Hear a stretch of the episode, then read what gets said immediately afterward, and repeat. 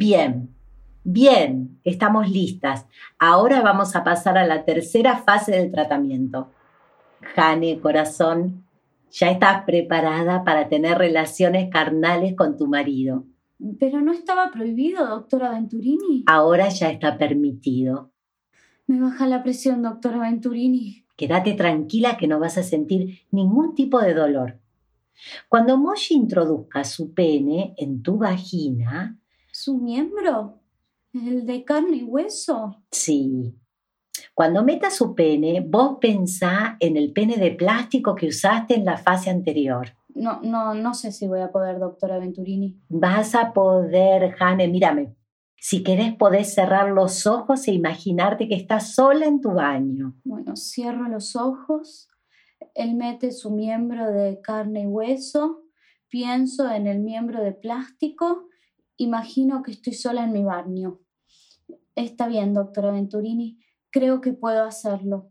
Pero ¿es necesario que lo hagamos todos los días? Una vez que se te vaya el periodo menstrual, con hacerlo dos veces por semana es suficiente. Dos veces por semana. Acordate de que el pene va a entrar y salir, entrar y salir. Entrar y salir, entrar y salir. Tenés que inhalar cuando entra y exhalar cuando sale. Inhalar, exhalar. Inhalar, exhalar. Inhalar, exhalar. Inhalar, exhalar. Esa noche en la cena le dije a Moshi que la tercera fase del tratamiento era que tuviéramos relaciones carnales y Moshi dijo que eso es lo que Dios quería. Entonces cuando terminamos de comer me acosté en la cama, me saqué la bombacha y cerré los ojos. Me imaginé en mi baño, relajada como todas las mañanas durante los últimos tres meses.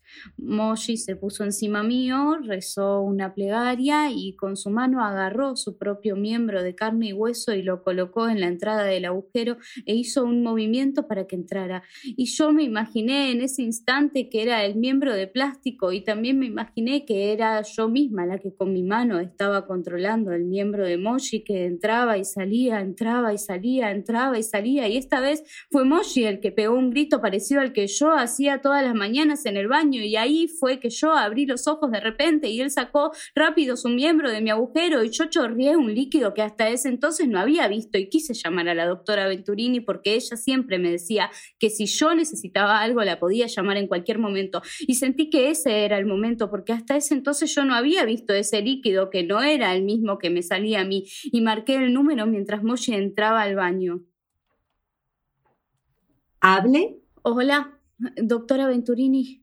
Habla Jane. Ah, sí, Jane. Jane Ripke, sí, claro, sí, Jane. ¿Pasa algo?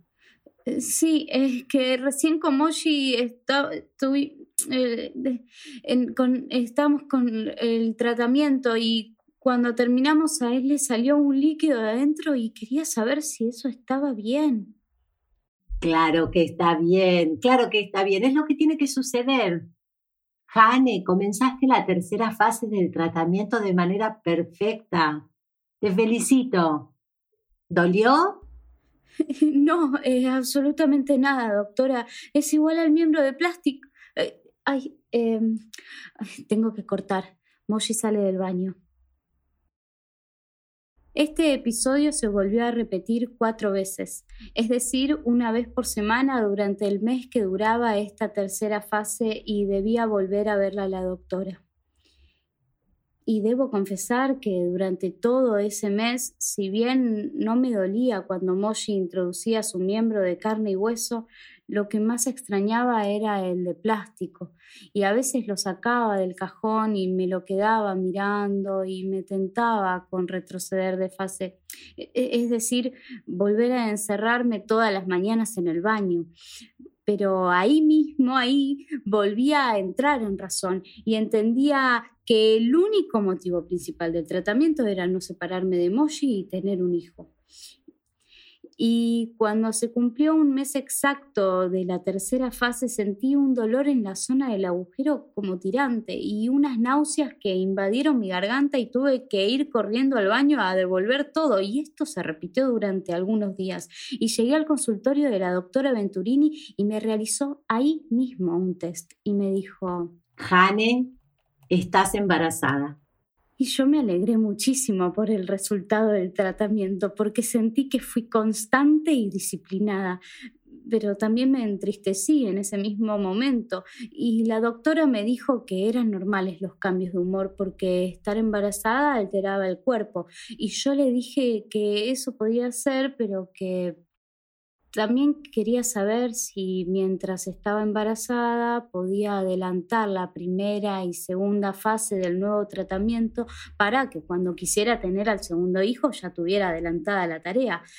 Y la doctora Venturini se rió y me dijo que me quedara tranquila, que la primera fase del tratamiento era de por vida y que lo podía hacer incluso si no quería quedar más embarazada y que el miembro de plástico era un regalo de ella para mí, que podía utilizarlo cuando quisiera y en cualquier momento del día pero que recuerde que esto tampoco podía comentárselo a nadie.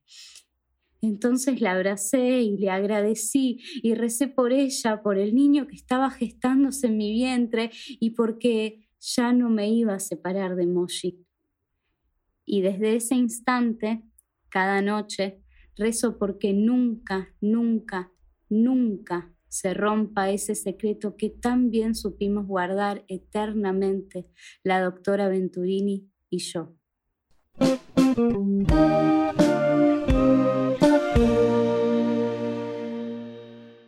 Natalia Sayat y Valeria Lois pusieron en escena La doctora Venturini, cuento que forma parte del libro de Tali Goldman Larga Distancia, editado por Concreto. La producción de este capítulo estuvo a cargo de Tali Goldman y Andy Fechi. La grabación, edición y masterización a cargo de Andy Fechi. Una coproducción entre Concreto Editorial y Lubi. Otras formas de contar historias.